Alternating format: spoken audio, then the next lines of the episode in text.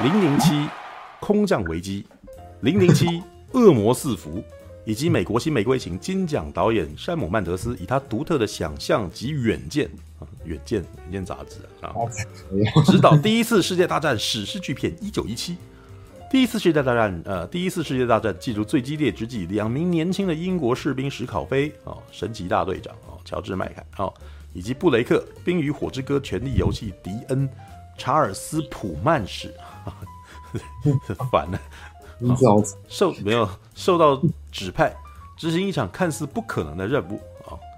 他们必须和时间赛跑，冒险进入敌区，传递一个重要讯息，试图阻止一场对数百名士兵的致命攻击，其中包括布雷克的亲兄弟啊。好，一九一七的导演是山姆曼德斯，他和克里斯汀威尔，呃，威尔森卡恩斯哦，共同编写剧本，制片包括尼尔街制作公司的山姆曼德斯，啊，都是自己的名字，和 派博哈里斯。好了，是这边就是在讲那个什么他的卡斯啊，但是这个卡斯我觉得。对，我觉得写的人自己也不知道他是干嘛的。好，来吧，来吧，那个什么，先给安息好了。对，看过吧？对，看过，对啊。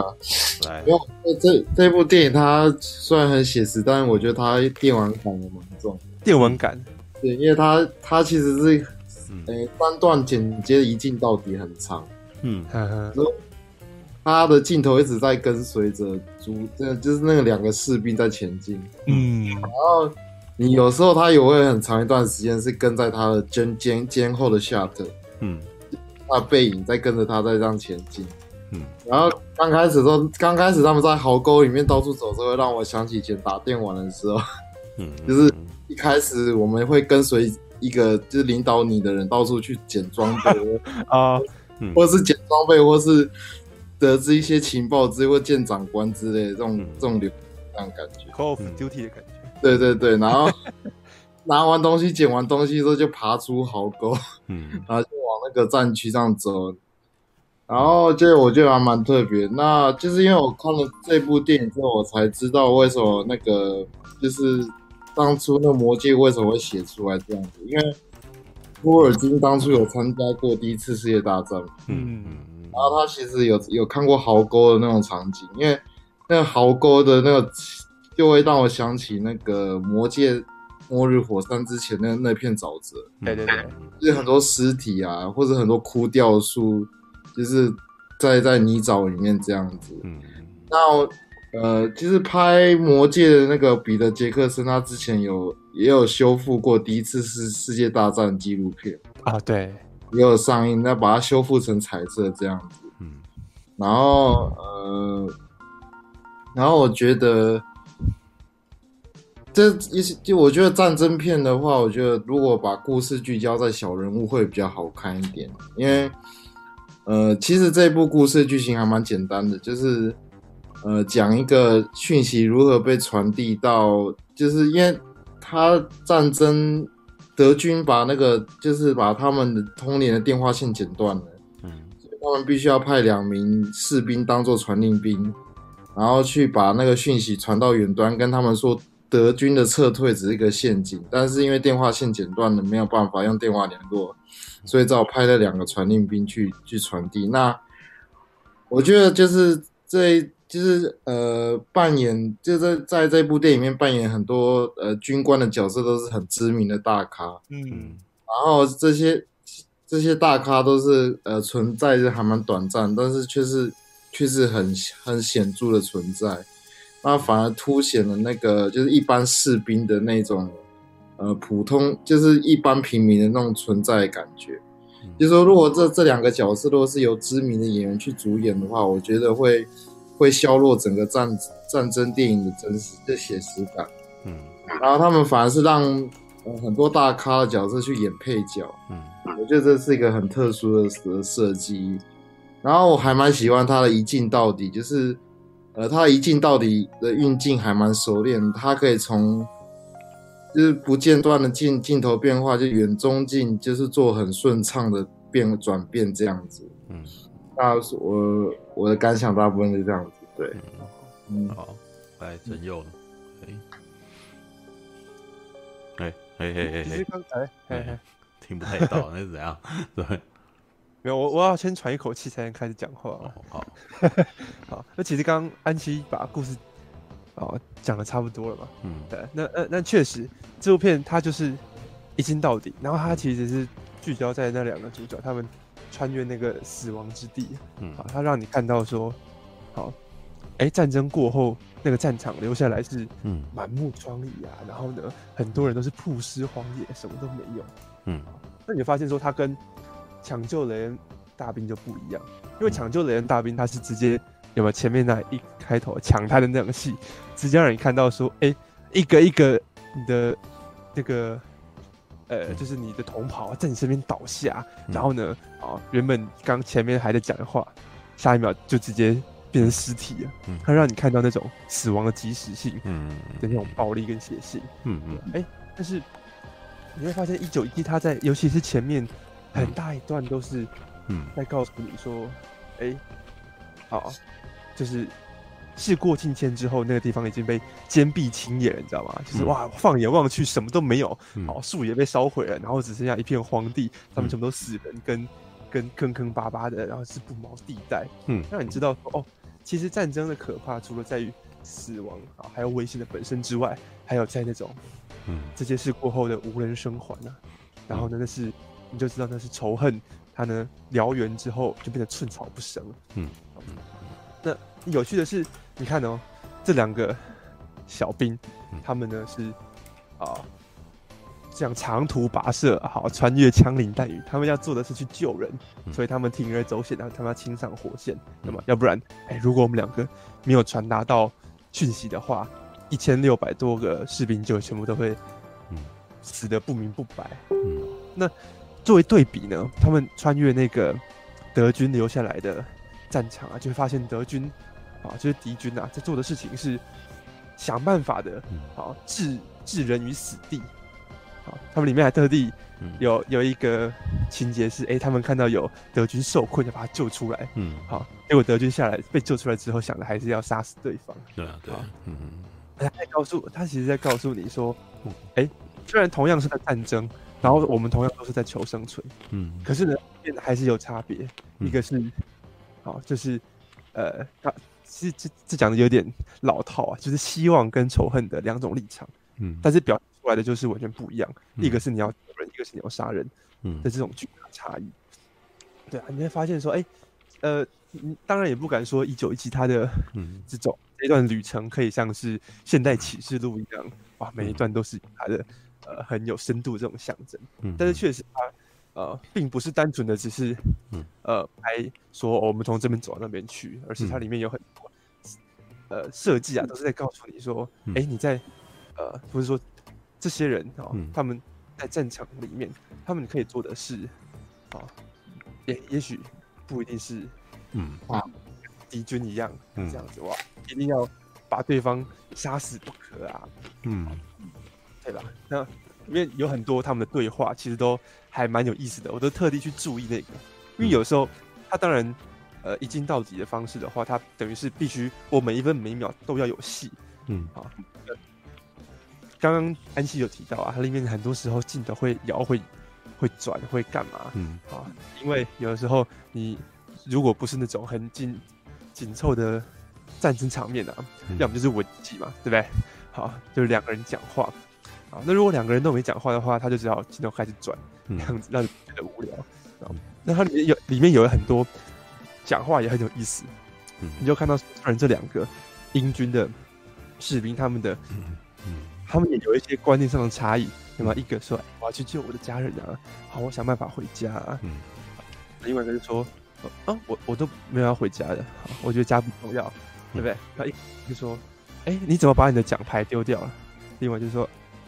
那个三张奖牌有什么用？我拿来换酒来喝比较好啊。嗯，故事里面有一个，他们看到樱桃树都被德军砍掉了。嗯，就是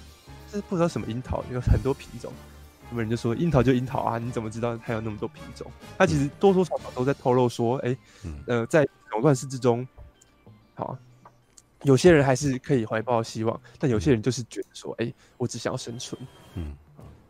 是啊，那嗯嗯。嗯当然，除了故事之外啊，他他故事其实很简单，就是我要到那边去，好，中间要躲避险，但是如此看下来，它里面有一些比较精心的设计，嗯，让它简单，可是不会肤浅的，嗯。但是我在看一九一七的时候，最最觉得厉害的其实是技术技术方面的成果啊，包括罗杰·狄金斯的呃摄影啊，然后汤马斯·纽曼的配乐啊，甚至里面的那些场景啊，还有美术设计，嗯，都觉得这部片真的是只能精湛来形容这些技术层面的东西。嗯，事实上你去看奥斯卡，他除了剪辑跟演员的奖之外，其他的奖他全部都都被提名了。嗯嗯，那哇，里面真的是，嗯，你很你很难看到一个，就是任每一个层面的那种剧组的人员呢，包括摄影师，包括配乐，他们都在想办法用去讲故事。嗯，好，互相对吧？那呃，里面其实这部片最，我觉得最娱乐性的一段就是。电影到了后段了，各位应该在预告片里面看过吧？就是那在壕沟旁边跑，对吗？然后后面的士兵已经开始在往前冲了。嗯，好，你要看到哇，星际，呃，因为那时候已经是他要传递那个讯息，然后已经快要来不及了。嗯，好，后面的人已经要上战场，然后他知道说这些人都是要步入陷阱的，你知道吗？嗯嗯，看那段真的是看看得我咬牙切齿啊。嗯，这太紧张了，然后我就。很紧张，一直咬紧牙关，然后觉得说你这才要送到，嗯，那好，你就发现说哦，原来前面他铺陈了这么多，讲了这些战场的可怕，啊，然后讲说哇，德军是如何的心狠手辣，然后他们传递这讯息是如何的困难，嗯，然后其实都是一点一点的在堆积那种张力跟，好跟情绪，在最后这一段跑步的戏的时候让。把那个压力推到最大，你会觉得喘不过气，你会想说哇，来不及了，来不及了。嗯嗯嗯。好，事实上这一段啊，我在电视上看预告片啊都没有那种感觉。嗯。然后那段配乐，你后来回家听原声带也没有那种，也没有那种非常磅礴的气势。可是，在电影院里面看的时候，真的非常的震撼，嗯、你知道吗？光就是这一段的这种气氛的营造，你还觉得来不及了，这种感觉，嗯，嗯就是热情十足。嗯，对啊，嗯，对，我是带我嗯那那我们还看 IMAX，然后我看电影的习惯是坐在坐在那个中间，好，我希望我视野是完全被荧幕给占据的，这样是最身临其境的感觉嘛，嗯嗯，但是因为刚刚有提到说那个画面其实跟着演员啊，然后一直晃，甚至有时候他会转啊，会会。上上下下这样子，也没有上上下下，就他要调不同角度，嗯、让一段都看起来不一样，嗯，才这这时候他他就看得非常的不适，他就觉得有点有点头晕。然后各位就知道那是什么感觉，你们就去看《科洛佛档案》，好，你就知道什么晕电影，就是看觉得说哇怎么这么晕。那我爸他不常看电影，所以他呢就晕了。之前一次他是看《全民超人》吧，因为我们住在。然后他又一直晃，他就晕了。那、嗯、这次他也是一样，他也是晕电影，就觉得有点想吐。哦。不同的是呢，好，我听后来听觉得很好笑，就是在全民超人的时候，因为我爸晕晕电影，他就要闭上眼睛休息。嗯。那就好了。对。但是呢，九一七他也是晕电影，嗯、但是他不能闭眼睛，你知道吗？因为他说太精彩了，舍不得闭眼睛，不能往下去。嗯。啊，所以呃。一九一七，他虽然他是一一个文青导演拍的，你知道吗？你往前看他出席的几部作品，他基本上是一个文艺青年，山姆曼德斯。嗯，但是他也同样的也是一样，他的步调并没有说特别的快，他很多中间会特地停下来，让你看哇那个战场的荒芜啊，然后呢那个被战争蹂躏过的城市断垣残壁的，嗯，特地看那些放慢放缓脚步，可是呢。你不会觉得无聊，甚至很多时候你还会觉得很紧张。嗯，是的。那呃，刚刚讲过嘛，他其实刚开始啊，你看他以前也有拍过战争片哦，他拍锅盖头。嗯，好。可是锅盖头就真的是是文艺片，你知道吗？因为锅盖头他是在讲说这群军人到了伊拉克，然后结果他们没有仗可以打，然后大家都很无聊。嗯，好，觉得他是什么战争都没有发生的战争片。然后他拍法正义，其实也是把呃黑道，他把那个黑道的枪战拍得很美，嗯，然后大部分都聚焦在汤姆汉克跟他的孩子身上，嗯嗯嗯，零零七空降危机啊，他才在他的那种很注重视觉美学，嗯啊叙事啊，还有娱乐片的那种节奏，找到一个最好的平衡点，嗯。接下来的恶魔四伏虽然其实是砸锅了，你知道吗？但你就会发现说，哎、欸，他开头玩的那个将近五分钟的长镜头啊，看其从外面的庆典从他呃走到饭店里面再走出来，你就会发现说，哎、欸，这他确实，他除了他自己对于内容的要求，还有视觉的呃要求之外，他对于呃娱乐性，他对于技术也是有一些野心的，嗯，所以。虽然一九一七是一个，你看全片几乎啊一镜到底，它是一个职业性很重的的作品，但是它其实我觉得大家去看都不会觉得难看，你知道吗？嗯，这就让我想到像是敦刻尔克大行动，我刚刚也在在跟安西讲，敦刻尔克大行动就真的是一个我觉得非常难啃的一个嗯。很典型的战争片啊，因为啊我们以前觉得特克里斯多夫诺兰很会讲故事啊，嗯。在看了敦刻尔克之后，才发现其实并不见得是诺兰很会讲故事，是他弟很会讲故事。哈哈，其实你会发现诺兰到后来他更着重的是在于技术层面的东西，有没有？那个中还要还说我要用实体的那个飞机啊，我用实体的船啊，然后我的镜头在哪里啊，可以最好的表现出这种呃实体道具的质感啊。嗯，所以。我相信对一般观众来说，那部片都都很难懂。难懂并不是剧情难懂，而是说为什么诺兰要这样拍，为什么他要这样讲？对，一九一七实验性也很高，但是呢，你大概无法忽略它强大的叙，它强大的娱乐效果。是啊，那尤其是最近几年，你知道那种无脑爆米花大片有点泛滥了。那一九一七算是很难能可贵的，认认真真的用视觉。嗯，用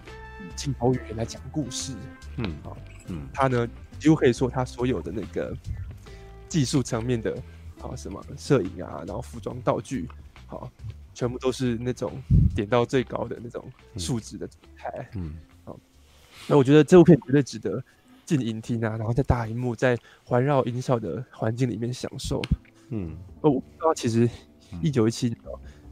呃。网络上找得到片源了，好啊？什么？对，已经找到片源了。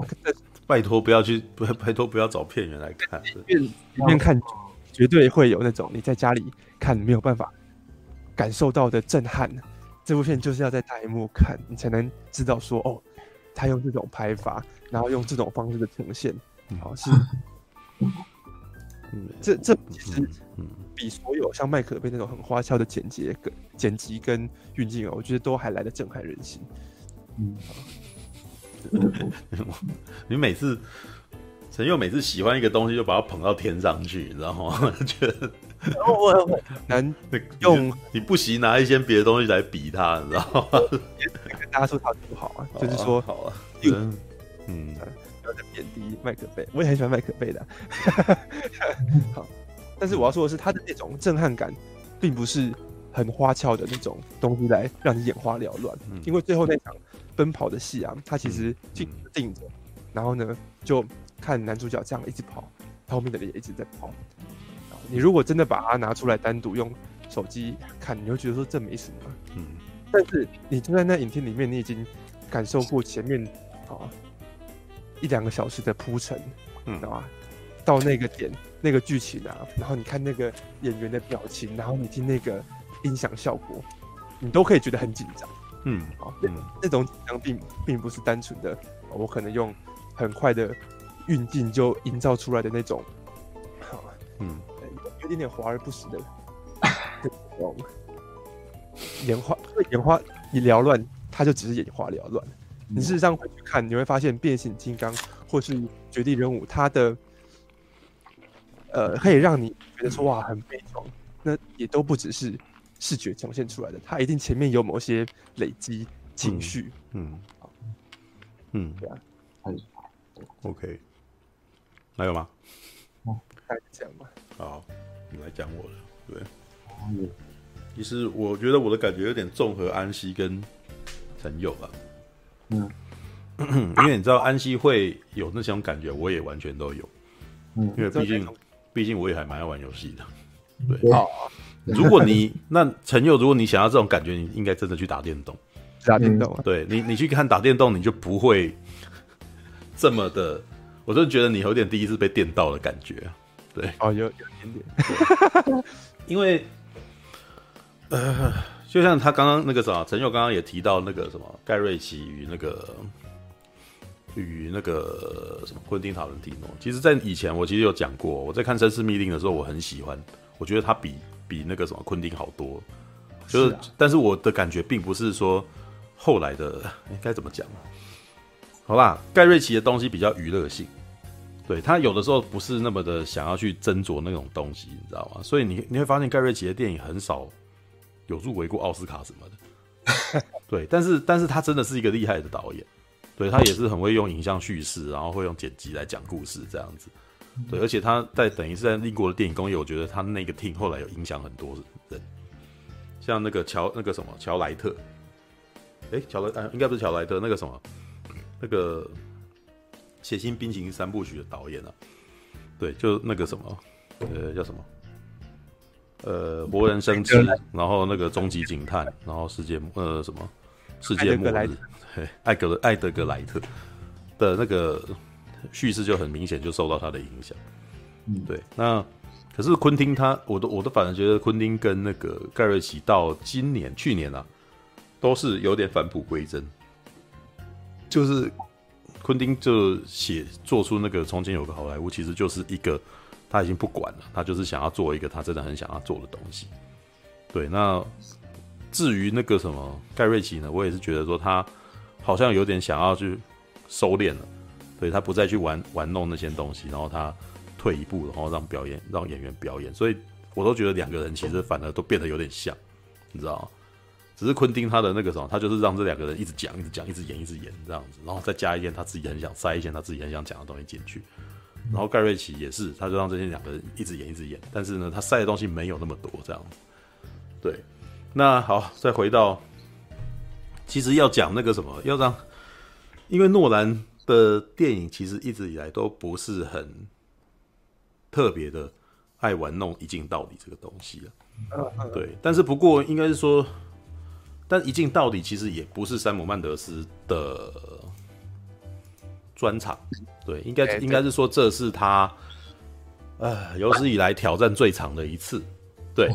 但是这个挑战最长的一次很明显，这个是后置的啦，它不是那个什么，对我我大概可以看得，我都有看得出剪接点啦，对，真的，像他进的，像他进到那个什么洞里面，那就很明显就剪了，对啊，对他有好些，或者是有一些突然间有东西把。把那个画面遮住，这样，但是这不是重要的事情。重点，呃，因为以现在的世界，以现在的那个什么技术，其实要让东西一镜到底，其实不困难了。对，嗯、像那个什么，呃，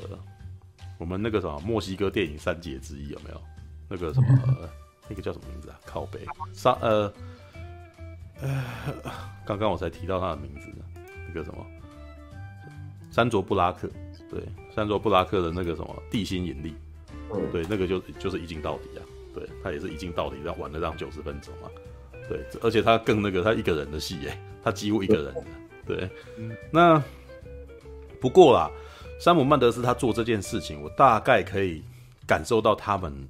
的企图是什么，因为你如果有注意到的话，今年呢、今年比较明显，去年其实呃前两年也不少，但是因为前两年都那个什么好莱坞一直都有。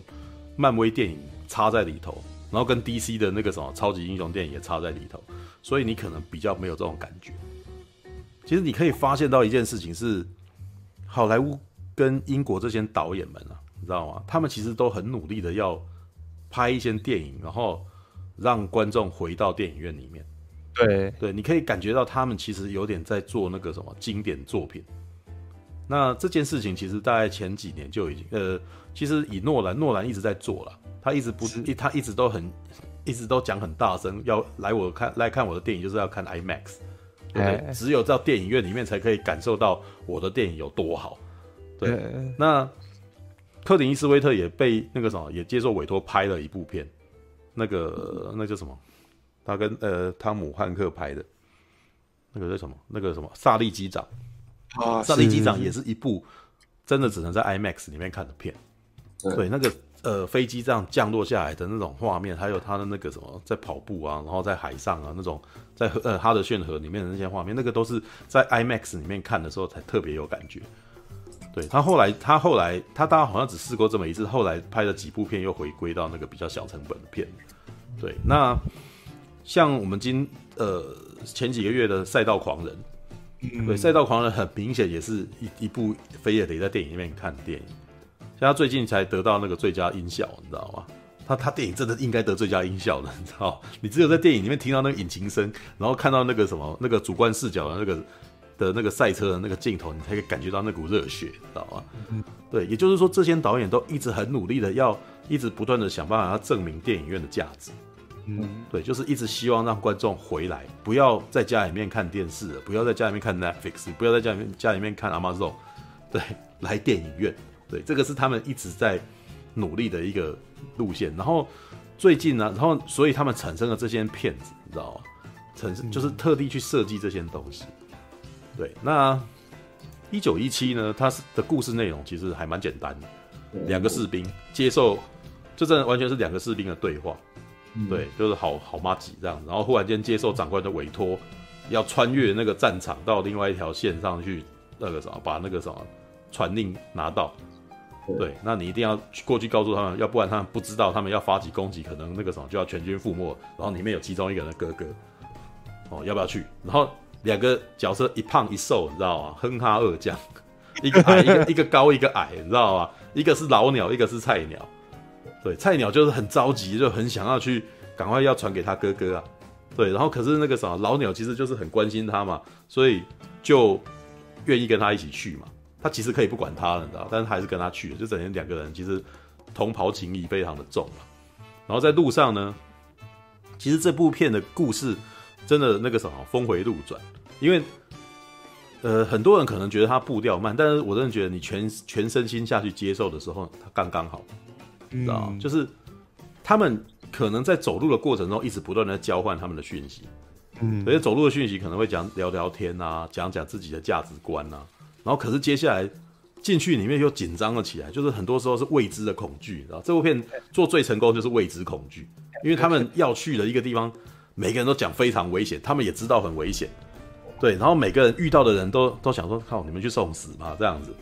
所以，因此，观众在看着他们上去的时候，就真的紧张的不得了，你知道吗？靠，到底会不会发生什么事情？你知道？然后前前面遇到的事情都未知的，然后可能突然间看到一个尸体，然后成堆的尸体过去，或者前面有那个那个什么铁丝网这样子，然后不小心弄伤了。弄伤了，然后写说看流血啊，真不舒服。然后突然间旁边一个人不小心撞到他的手，突然间按到旁边的尸体的身体里面去，里面好干，然后就哦靠背，然后就是就是你你你很容易被这些小动作给牵动到。那为什么？因为你紧紧的抓着那两个人。对，那故事其实那个什么，山姆曼德斯把这一部片把他的周围其实都处理的非常简单，所以你在看到一一些那种比较像过去的布莱恩迪帕玛他们的那个。的主观镜头一镜到底有没有？其实都讯息都非常多，你知道吗？就他摇过去，中间有很多事情，你知道，每个人每件事情都在发生着这样子。可是山姆曼德斯的一镜到底其实很单纯，嗯、就是他你基本上就是看这两个人的互动，然后旁边有一些小东西，然后那些小东西也都被制造的非常的容易被看清看清楚。对，比如说那个啥，就呃，比如说像刚刚的铁丝网。然后在旁边有一个尸体，他就是让让镜头让让你注意到这件事情，然后才发生事情这样子嘛。然后进到那个山洞里面，然后上面有掉很多东西，有没有？然后他们两个人在问那是什么，然后掉下来吓到了，你知道吗？老鼠这样，然后会被炸到，然后啊就是开始开始乱跑这样。对，然后或者是那个远方的那个什么战斗机来，然后这样然后再看看一看，发现他妈越来越近，然后然后结果居然坠落这样，然后开始跑然后这样。这这基本上都是很简单的剧情。就是，而且这个它在画面里面是非常干净，就是重点很简单的。那于是你就可以一直很，你可以非常轻松的享受这个张力，对。然后这个张力在发生之后，然后接下来他们的互动啊，生离死别啊，然后或者是遇到一些人啊，然后或者是看到远方有敌人走过来，像他电影到后面也进到晚上的时候，那画面很魔幻，你知道吗？对，一九一七基基本上他是在描述一个第一次世界第一次世界大战的故事，但是你你你在看第一次世界大战的故事的时候，才会发现哇，这个世界好跟我们现在怎么非常的非常的不一样，因为我们现在对于战争啊。可能有一些自动武器嘛，然后电子兵器嘛，对不对？嗯、可是你会发现说，哇，他们那个时代还有马的，对啊，对，那是一个那种其实很很古典的一个时代，你知道吗？还有马，然后只是那个飞机飞得非常的慢，然后还有可能还有一些那种上上一代的那种受力的东西开始进来了，然后可是呢，同时又有一些那个汽油引擎车子也跑出来，然后它混在一块的时候，突然间你会觉得很魔幻，你知道吗？很像那种以前那个什么日本的那个游戏里面，比如《樱花大战》这种这种这种世界观，你知道吗？就是那种蒸汽，有点像蒸汽朋克的的时代的东西。然后呢，山姆曼德斯其实对他的确很文青啊，你知道吗？是他的东西，他的电影里面真的很喜欢有那种吟诗的那种很诗意的那种对话。对，然后有很诗意的对话呢，他又制造了很多很诗意的画面，然后所以。安西才会一直讲说，他看完以后知道为什么那个什么托尔金会写出魔戒，因为很多画面很浪漫，然后有的时候明明是很惨的事情，可是却拍的很浪漫，然后有也有点像，比如说你看那个末代武士，你知道，也有制造出那种东西，像那个末代武士其实有拍出那种哇，在一片战场上突然间有樱花飞下来，这样子，然后血啊，然后躺在那边啊，突然间